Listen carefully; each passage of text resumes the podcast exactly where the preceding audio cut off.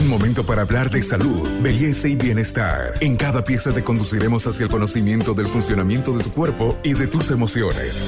Para avanzar hacia una mejor versión de ti mismo, esta es una sana idea de Pharmacore para que te mejores. Buenos días, soy el doctor Max Enríquez, viceministro de Vigilancia Epidemiológica y Medicina Tradicional. Hablaremos sobre las características de la enfermedad y el tratamiento para el dengue.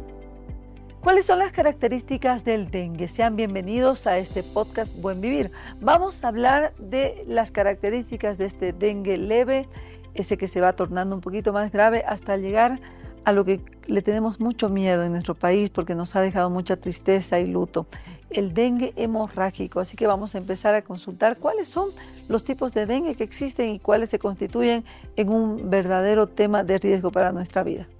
Miren, tenemos varias enfermedades que se le atribuyen al mosquito, sobre todo estas arbovirosis que necesitamos trabajarlas. Por eso decíamos nosotros, frente a estas primeras signos sintomatologías, ese dolor ocular, ese dolor de a nivel de las articulaciones que hace característica de chikungunya, por ejemplo, o de Zika, esas molestias tienen que ser determinadas laboratorialmente. Para esto es necesario el concurso de nuestra población, que no se dejen estar en la vivienda, más bien acudamos oportunamente. Ahí está el dengue, ahí está chikungunya, ahí está Zika, que son enfermedades de la temporada que sí nos van a estar em, provocando eh, estos problemas de salud a la población y también nosotros en el sector salud estar pendientes de estas mismas.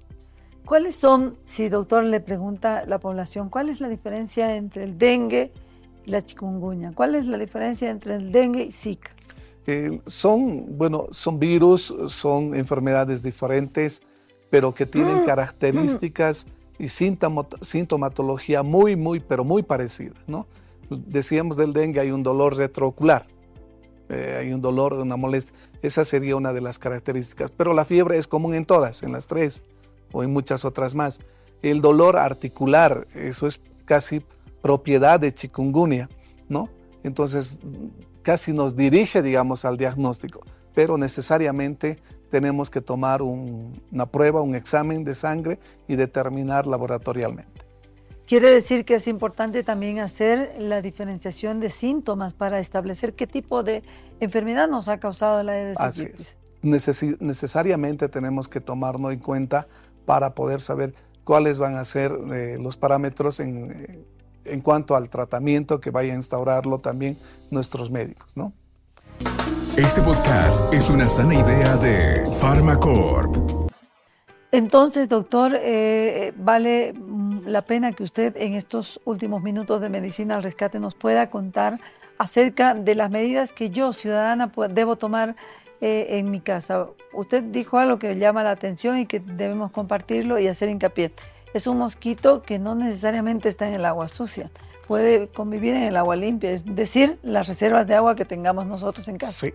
Sí, muchas veces nosotros tenemos la costumbre y sobre todo en el lado oriental agarramos eh, recipientes, eh, agua de lluvia y lo mantenemos para la limpieza, para, para hacer alguna de las actividades en la vivienda. Hay un principio que nosotros decimos, eh, cepille tape y elimine. Eso es lo que hacemos. Eh, los huevos pueden permanecer hasta un año ahí eh, sin agua. Y una vez que se, eh, en ese recipiente se llena de agua, empieza a, a, reproducirse el mismo, ¿no es cierto? Y se convierten en larvas, en pupas, larvas, y se hacen adultos. Entonces necesitamos un buen cepillado de esos recipientes, de esos bañadores, de esos contenedores de agua para evitar siempre que tengamos esta proliferación del mosquito. Hay que tapar, si es que recibimos agua en estos contenedores, estos tienen que estar bien tapados para evitar la deposición de, los mosquitos, sus huevos de los mosquitos en estos recipientes. Hay que voltear, si acaso no necesitamos, hay que voltear, dar la vuelta a los contenedores y, evitar siempre que haya este acúmulo. La eliminación de estos inservibles. Eh, nos hemos vuelto tan consumidores de los desechables, ¿no es cierto? Ahí encontramos platos desechables, vasos desechables. En el oriente, a cada paso estamos tomando agua, un refresco y tiramos el vaso. Esos son los... Se acumula, ahí está, entonces hay que hacer una limpieza de todo eso.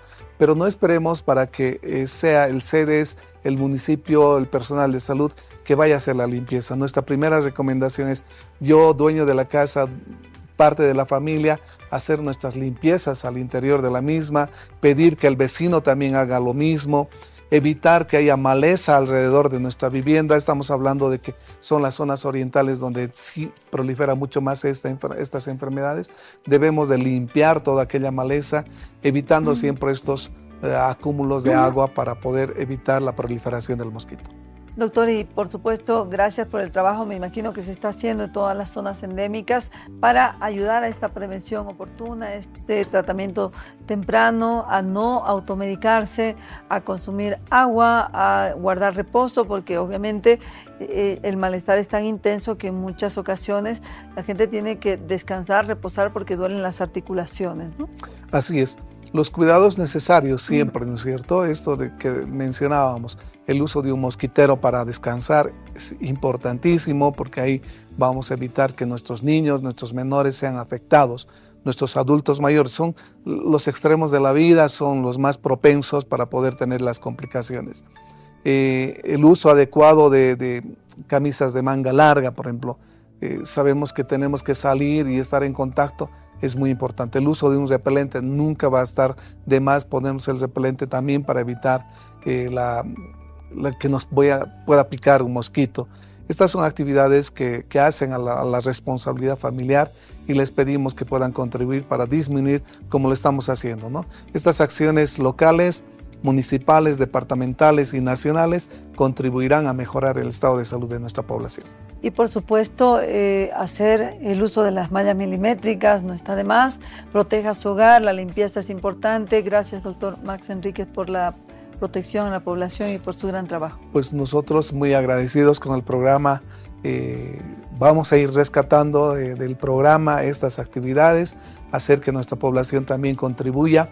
Esta es una responsabilidad compartida. Los medios de comunicación como el, como el suyo, Carmencita, que siempre contribuyen a poder mostrar y a poder eh, motivar a nuestra población los cuidados necesarios desde la familia.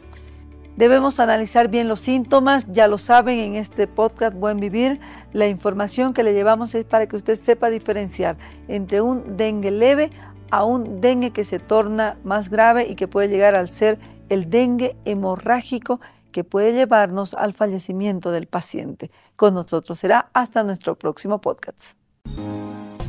Hasta aquí llegamos hoy. Síguenos en nuestras redes sociales de Facebook, Instagram y en nuestra revista digital Buen Vivir. Esta es una sana idea de Farmacor.